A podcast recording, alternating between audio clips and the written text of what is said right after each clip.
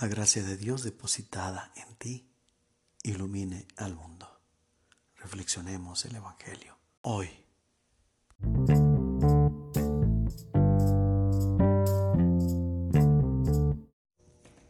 Del Santo Evangelio según San Juan. En aquel tiempo Jesús dijo a sus discípulos, Si el mundo los odia, sepan que me ha odiado a mí antes que a ustedes. Si fueran del mundo, el mundo los amaría como cosa suya. Pero el mundo los odia porque no son del mundo, pues al elegirlos, yo los he separado del mundo. Acuérdense de lo que les dije. El siervo no es superior a su Señor. Si a mí me han perseguido, también a ustedes los perseguirán. Y el caso que han hecho de mis palabras, lo harán de las de ustedes. Todo esto se lo van a hacer por mi causa, pues no conocen a aquel que me envió. Palabra del Señor.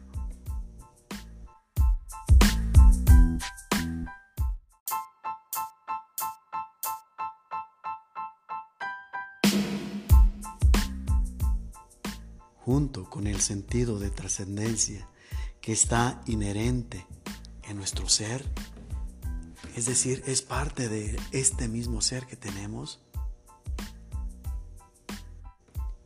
está implícita también la responsabilidad que como criatura suprema de Dios tenemos en relación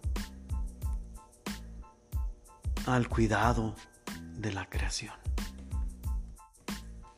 En este sentido podemos entender claramente por qué Dios, a diferencia de las demás criaturas, nos ha dado como don especial la razón que nos hace acreedores al título de seres racionales. El problema es cuando no entendemos este sentido y no lo clarificamos. Cuando influenciados, movidos, violentados o condicionados por el ego, tomamos este don como un beneficio personal y privado y como tal utilizamos únicamente para nuestro propio beneficio. Lo cual es contrario a la esencia don que tiene como sentido el poner a trabajar por el bien de los demás.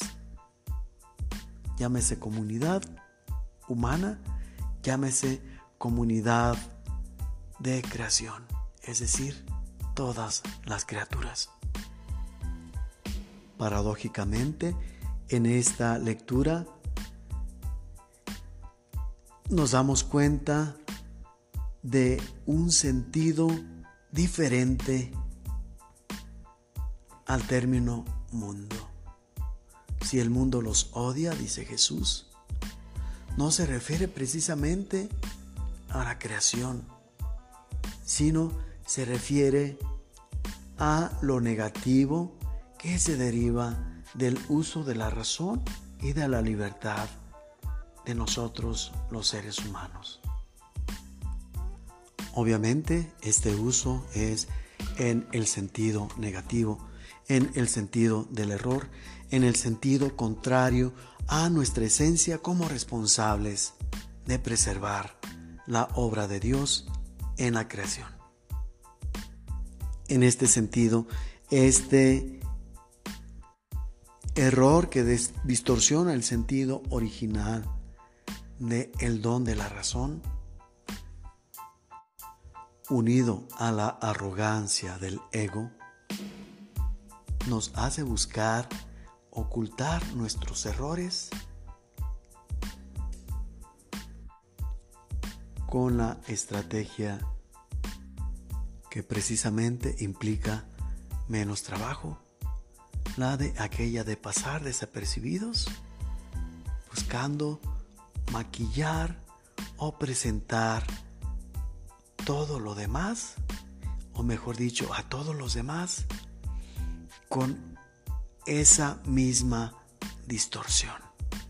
Si todos están compartiendo el mismo error que yo, entonces mi error va a pasar desapercibido. Entonces mi ego va a quedar invicto porque no es menos asertivo que el de los demás. Y esto visto desde la perspectiva contraria, señala precisamente lo que da inicio a este pasaje del Evangelio. Repudiar a aquellos que se mantienen exentos del el error en el que yo estoy viviendo. Por eso dice Jesús, en este caso el mundo los va a odiar porque no pertenecen al mundo, es decir, porque no tienen la misma mancha que tiene el mundo, no están compartiendo el mismo error. Y añade Jesús, solo en el caso, y esto es una empatía distorsionada, una empatía ahora sí con todo el sentido de la palabra, tóxica, a buscar antes que cualquier cosa compartir la misma situación. La empatía está enfocada a lo positivo, a situarnos, a compadecernos. Pero aquí está en el sentido inverso, a que los demás se compadezcan de mí, a, los que, a que los demás se vean igual que yo. Por eso toda diferencia es detestada por aquel que está inmerso en el mismo error que yo. Ojalá que no sea nuestro caso. Ojalá que no estemos en esta situación. Pidamos a Dios la gracia para vivir de manera congruente con lo que el Señor nos ha puesto como misión junto con aquella esencia ontológica, es decir, con aquel ser que nos ha dado. Y más bien podamos hacer propias y llevar a vivencia las palabras de Jesús. Los odia porque ustedes no son del mundo. Por el simple hecho de habernos elegido aquel está libre del error y nos haya rescatado. Que este sea nuestro mayor testimonio, revestido de humildad. La sabiduría de Dios te acompañe siempre y te bendiga en el nombre del Padre y del Hijo y del Espíritu Santo.